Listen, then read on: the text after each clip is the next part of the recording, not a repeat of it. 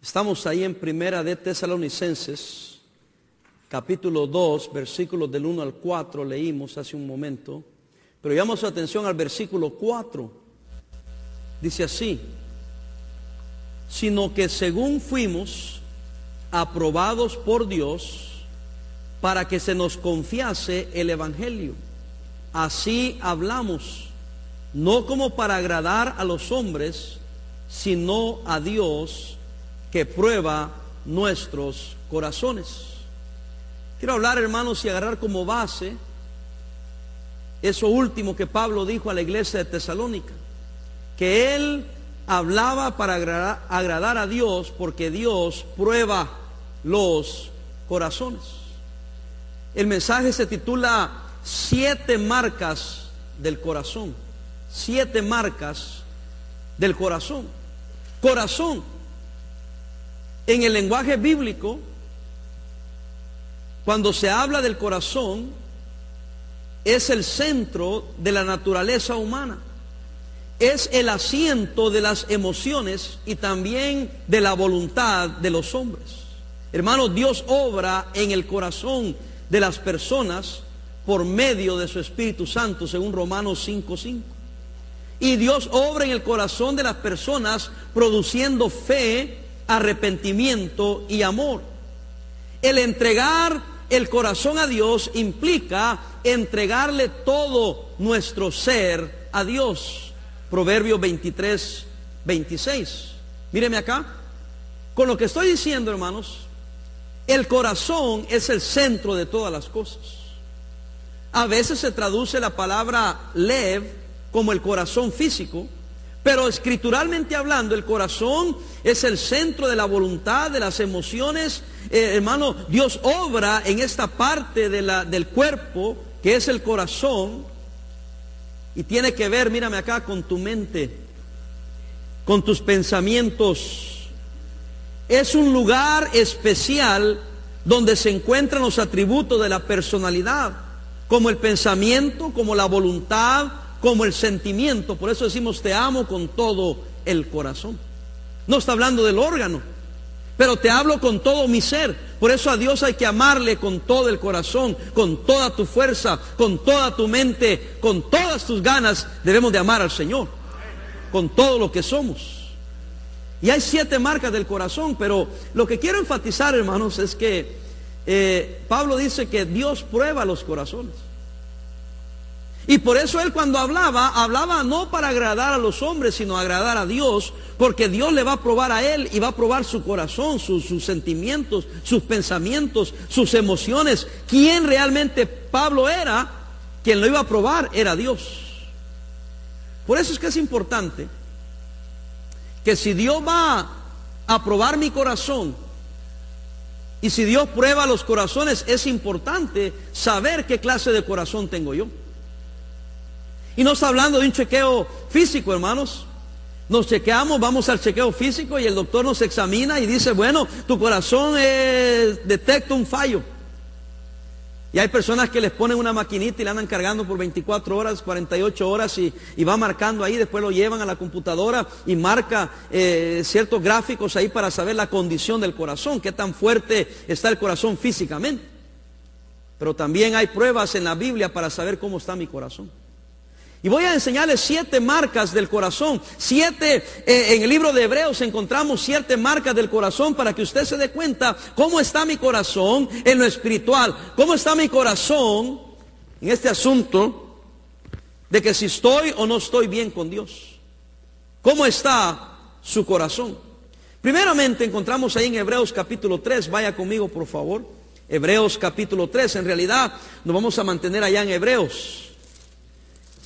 En 1 Tesalonicenses 2.4 nos dice Pablo que Dios prueba los corazones. En el libro de Hebreos encontramos siete marcas del corazón. ¿Está conmigo, hermano? ¿Me va siguiendo? Espero que entienda que estoy tratando de, de hablar y qué es lo que Dios le importa de cada uno de nosotros. Porque, hermano, a Dios le interesa más nuestro corazón que las cosas exteriores. Porque lo exterior lo podemos cambiar, pero o lo podemos poner en una pantalla, pero Dios ve lo que realmente somos. Amén, hermanos. Y si Dios prueba mi corazón, más vale que mi corazón esté bien, esté recto delante del Señor. Encontramos primero el corazón errante. El corazón errante. Ahí está, hermanos, Hebreos 3.10. Hebreos 3.10. A causa de lo cual, dice ahí, me disgusté contra esa generación y dije, siempre andan vagando en su corazón y no han conocido mis caminos. Hermano, mírenme acá, esto de andar vagando en su corazón, quiere decir que andan errantes. Allá, hermano, en Santiago dice que son las personas de doble ánimo, los que no se deciden, los que andan aquí, los que andan allá, su corazón, hermano, es como alguien que va eh, caminando por las calles y va a una ciudad, va a otra ciudad y dice, ¿tú dónde vives? Pues el mundo es mi, es mi hogar, dice. Si está en invierno estoy en este estado, si está en, eh, eh, en verano estoy en este estado, si hay, hay trabajo voy allá, si no hay trabajo voy acá y es el corazón errante, pero el problema es que hay corazones errantes en las cosas de Dios. Su corazón no está bien puesto en el Señor. Y hermano, cuando no, estamos bien decididos en nuestro corazón acerca de lo que creemos, acerca de lo que vamos a hacer, acerca de dónde vamos a mantener, entonces usted no está estable en ninguna parte, no está estable en los caminos del Señor, no está estable en un trabajo, no está estable en su matrimonio. Y hermano, Dios no quiere esa clase de corazón. El pueblo de Dios dice que me disgusté, dijo. Me disgusté. Esto enoja a Dios cuando hermanos andan vagando en su corazón y no han conocido los caminos. Es que el camino del Señor es firme, hermano. El camino del Señor es derecho. Y a veces la gente dice, mira, este es cristiano, pero no le veo estabilidad. Que sí, que no. Y, y la gente dice, pero yo para andar así mejor no. Y damos un mal testimonio. Y la gente piensa que el cristianismo y el camino de Dios son caminos cambiantes y que Dios cambia y que es pura emoción. Y no, hermanos, eh, en el Señor hay que decidirse de una vez. Como lo que predicaba el otro día. Fíjese que en el hogar debe uno estar bien puesto su corazón y no un corazón errante. E, es cierto que físicamente estás en tu casa, mi hermano, pero tu esposa está 100% segura que estás ahí para quedarte. ¿Tus hijos saben que papá y mamá están ahí para estar juntos para toda la vida? O depende de la circunstancia, a ver cómo nos va, a ver cómo salimos. Y por eso el corazón errante disgusta a Dios, porque no se puede hacer nada con alguien así. Es como alguien que, llega a trabajar y el patrón tiene planes para, para ponerte a trabajar, ponerte de, de un administrador y subirte de puesto, pero ve que tu corazón no está ahí te va a afectar. Comienza una, carrera, estudiar en la universidad, pero su corazón no está ahí. Y por eso le dice, me disgusté. Y hermanos, si esto te afecta en las cosas materiales de esta vida, también le van a afectar en las cosas espirituales. En sus emociones, en su disciplina, en sus decisiones. Por eso hay que estar bien convencidos sobre algo, porque no queremos disgustar a Dios, queremos andar en el camino recto, el camino derecho, queremos hacer lo que es correcto, que nuestro sí sea sí, que nuestro no sea no, y que las decisiones que tomamos son firmes. ¿Cómo está su corazón? Porque Dios prueba los corazones. Por eso Pablo dice, no voy a agradar a los hombres porque yo voy a predicar a un grupo de personas, no puedo agradar a este grupo, voy a predicar a otro grupo, no puedo agradar a este grupo, y después digo una cosa aquí, digo una cosa allá, no, dice, yo voy a agradar a Dios porque Él prueba los corazones y yo quiero estar bien con Dios antes que los hombres. Ahora, no es una excusa para no andar bien con los hombres y tener de enemigo a todo el mundo. Pero sí está diciendo para que mi corazón esté anclado en una sola cosa. ¿Cómo está su corazón? Joven, ¿qué vas a hacer en tu vida? Joven, si ya estás en el 11 grado en la escuela o vas a graduarte el próximo año en, en, el mes de junio o mayo, ya debes de pensar y decidir qué voy a hacer con mi vida. No tengas un corazón, una mente, un pensamiento errante, vagando. No, ya decide. Empieza a orar sobre una carrera, empieza a orar sobre la universidad, empieza a orar sobre qué vas a estudiar, cómo te vas a preparar. Si Dios te ha llamado al ministerio, es tu sí fue sí o es no. No puedes andar con dos pensamientos. Amén. Eh, hay que decidirse. Porque esto disgusta a Dios cuando hay un corazón errante. El segundo corazón que encontramos es el corazón endurecido. Ve el versículo 8 de Hebreos 3:8.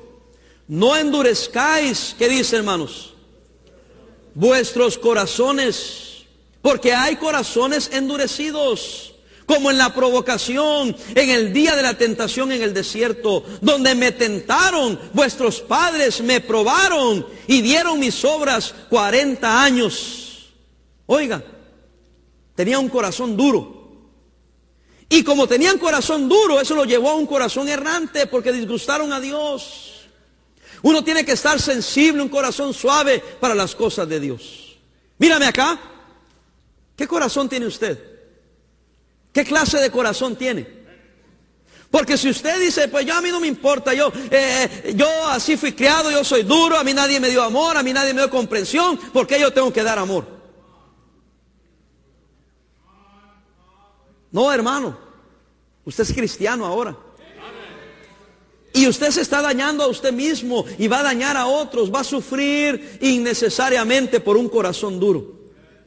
Versículo 11 dice, porque ya leímos el 10, el, el 11 dice, por tanto juré en mi ira, oiga lo que juró Dios en su ira, no entrarán en mi reposo. Anduvieron 40 años, hermanos, perdiendo el tiempo por la dureza del corazón. Mírenme acá. ¿Cuántas personas conozco yo que han perdido su tiempo? ¿Cuánto joven está perdiendo su tiempo? No hacen nada con su vida ahorita que están jóvenes. ¿Qué pasa? Llegan a ser adultos y después dicen, ah, ya es demasiado tarde. Yo quiero hablar a cada joven, a cada niño, a cada adulto. Nunca es demasiado tarde. Lo que pasa es que usted ya a través de los años ha endurecido su corazón. Eh, eh, puedo usar esta expresión, tiene callos en su corazón. Ya está muy duro. Pero no, hermanos, usted de carne y de hueso, usted tiene un corazón y permita que Dios, Señor, hazme un corazón blando, dame más amor, dame más comprensión. Hermano, cuando uno examina las cosas y las ve, comparándola con lo que pudiera ser, uno dice, gracias a Dios que tengo lo que tengo. Gracias a Dios que soy quien soy. Y cierto que a lo mejor no viví una buena vida, pero no tengo por qué los demás que están a mi alrededor sufrir porque yo sufrí. Y no tengo que amargarme por lo que tuve o no tuve. Ah, lo que tengo es lo que tengo ahorita. Y la pregunta es, ¿qué voy a hacer de aquí para adelante? ¿Está conmigo, hermano? Y entonces dice, eh, dice, muchos no entraron a mi reposo porque ellos no tenían reposo. ¿Cómo van a entrar en mi reposo? Y hermano, a veces decimos, oh pastor, usted habla de la vida de gozo, la vida de bendición, la vida de prosperidad. ¿Cuál vida? ¿Cuál gozo? Yo no lo tengo, hermano, porque usted no puede entrar al reposo del Señor mientras tenga un corazón duro. Y el corazón duro puede venir por cosas que le pasaron en su niñez, en su juventud, con sus padres, con sus amigos, en la escuela. Yo no sé. A lo mejor sufrió mucho usted. Y por eso ahorita tiene un corazón tan duro. Pero ¿sabe que Ya, ya no se defienda tanto. Eso ya pasó. Ahora usted está ahora, es una nueva criatura en Cristo Jesús. Sí, pastores, que usted no sabe. Yo fui eh, inocente y a mí nadie me protegió. Y yo por eso odio a mi papá, por eso odio a mi mamá, por eso odio a la vida, por eso odio esto. Ya. ¿Qué puede hacer del pasado? No podemos cambiar el pasado. Pero su corazón está endurecido. Y Dios prueba el corazón. ¿Qué clase de corazón tiene? ¿Cómo está su corazón? Pablo dice, yo no voy a agradar a los hombres sino a Dios, porque Dios prueba los corazones. Y yo no quiero que mi corazón ande errante, que mi corazón no sepa lo que quiere, no. Yo quiero que mi corazón sea blandito, suave y no endurecido no amarguras, porque yo voy a dejar de recibir las bendiciones de Dios y voy a causar que los que están conmigo a mi alrededor también sufran, porque yo sufro. No es justo. Usted va a transmitir sus amarguras, su dureza a sus hijos si usted no arregla ese asunto con el Señor. ¿Alguien está aquí? Versículo 13 dice, perdón, el, 12, Hebreos 13, 3, 12. Mirad hermanos que no haya en ninguno de vosotros, oiga, corazón, ¿qué hermano? Malo de qué? De incredulidad, para apartarse del Dios vivo. Este es el otro corazón. Primero dijimos el corazón errante, el corazón endurecido. Tercero, el corazón de incredulidad. Hermano, míreme acá. Cuando el corazón se endurece, viene la incredulidad. Pues nomás creo en lo que veo. Y como tu corazón está duro, ya no confías en nadie, en nada. En Dios menos, porque Dios lo que me ha pagado es mal. Eso razonamos así. Y entonces empezamos a tener un corazón malo, oiga, malo de incredulidad. Y nos apartamos del Dios vivo. En otras palabras, el corazón incrédulo, tarde o temprano te va a apartar de Dios.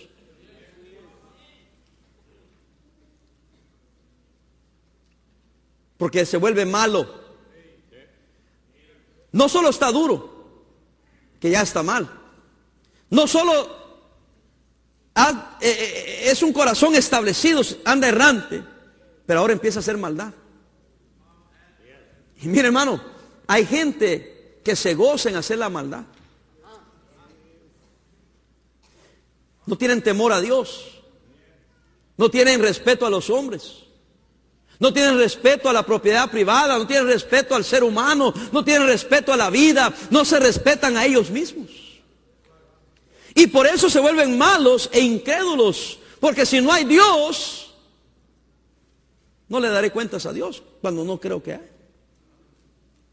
Y empezamos a hacer maldad, porque si yo hago maldad, de todas maneras no hay ninguna consecuencia. Y hermano, míreme acá, las generaciones pasadas no es que eran mejores que las generaciones de hoy, pero aún en las generaciones pasadas había temor a Dios, había hermano, la creencia de un Dios que teníamos que darle cuentas. Yo no tenía temor, hacía la maldad, pero con miedo. La juventud de hoy en día no tiene miedo. O no sé si por miedo actuarán, pero no ven las consecuencias, más bien debería decir. Nosotros teníamos temor a las consecuencias, el joven de hoy no tiene temor a las consecuencias, ¿por qué? Porque tiene un corazón malo. Hermano, eh, para que por 50 centavos te quiten la vida. Como me contó el pastor en Tijuana, por 5 pesos mataron a alguien. Imagínate, se baja del autobús a alguien y le dice, dame tu dinero. Y el que se va al autobús le dije, mira, aquí tengo, tengo solo 5 pesos para el camión. ¿No me lo vas a dar? Y lo mató por cinco pesos. Menos de 50 centavos. Es un corazón malo. Esa persona tiene temor a Dios. Esa persona nadie le inculcó, hermanos, que un día va a darle cuentas a Dios, que la vida humana tiene que respetarse porque Dios quien da la vida, Dios es el único que puede quitar la vida. Entonces, mi hermano, si Dios va a probar el corazón, ¿qué clase de corazón tiene usted? ¿Es un corazón bueno o un corazón malo que viene a causa de la incredulidad? pensando que no hay consecuencias, pensando que no le va a dar cuentas a Dios. No, hermano, cambie su manera de pensar. Número cuatro, el corazón que discierne. Ve Hebreos 4:12. Hebreos 4:12. El corazón que discierne. Porque la palabra de Dios es viva y eficaz. Y más cortante que toda espada de dos filos y penetra hasta partir el alma y el espíritu y las coyunturas y los tuétanos, oiga, y discierne los pensamientos y las intenciones de qué, hermanos? Del corazón. Aquí está claro que no está hablando del órgano físicamente, está hablando de discernimiento de qué? Pensamientos. Hermano, el cristiano Debe saber discernir entre el bien y el mal. Mírame acá. Yo no me explico por qué el día de hoy hay gente que todavía fuma. No lo quiero condenar. Si usted quiere morirse de un cáncer anda fumando, es, es su problema. Es pecado, porque usted está atentando contra el Espíritu Santo de Dios. Pero yo no entiendo. ¿Cómo no disciernen ya? Con toda la información que tenemos, ¿cómo es posible que todavía te pongas un cigarro miserable en tu boca? Pero no disiernes. Hermano, hermana, la bebida, los, la, la droga. Pastores, que es una enfermedad, es un cochino vicio. Es pecado. Lo que pasa es que usted no tiene voluntad. Porque su corazón está errante, endurecido, incrédulo, no ha discernido que está mal, se está degradando, se está destruyendo.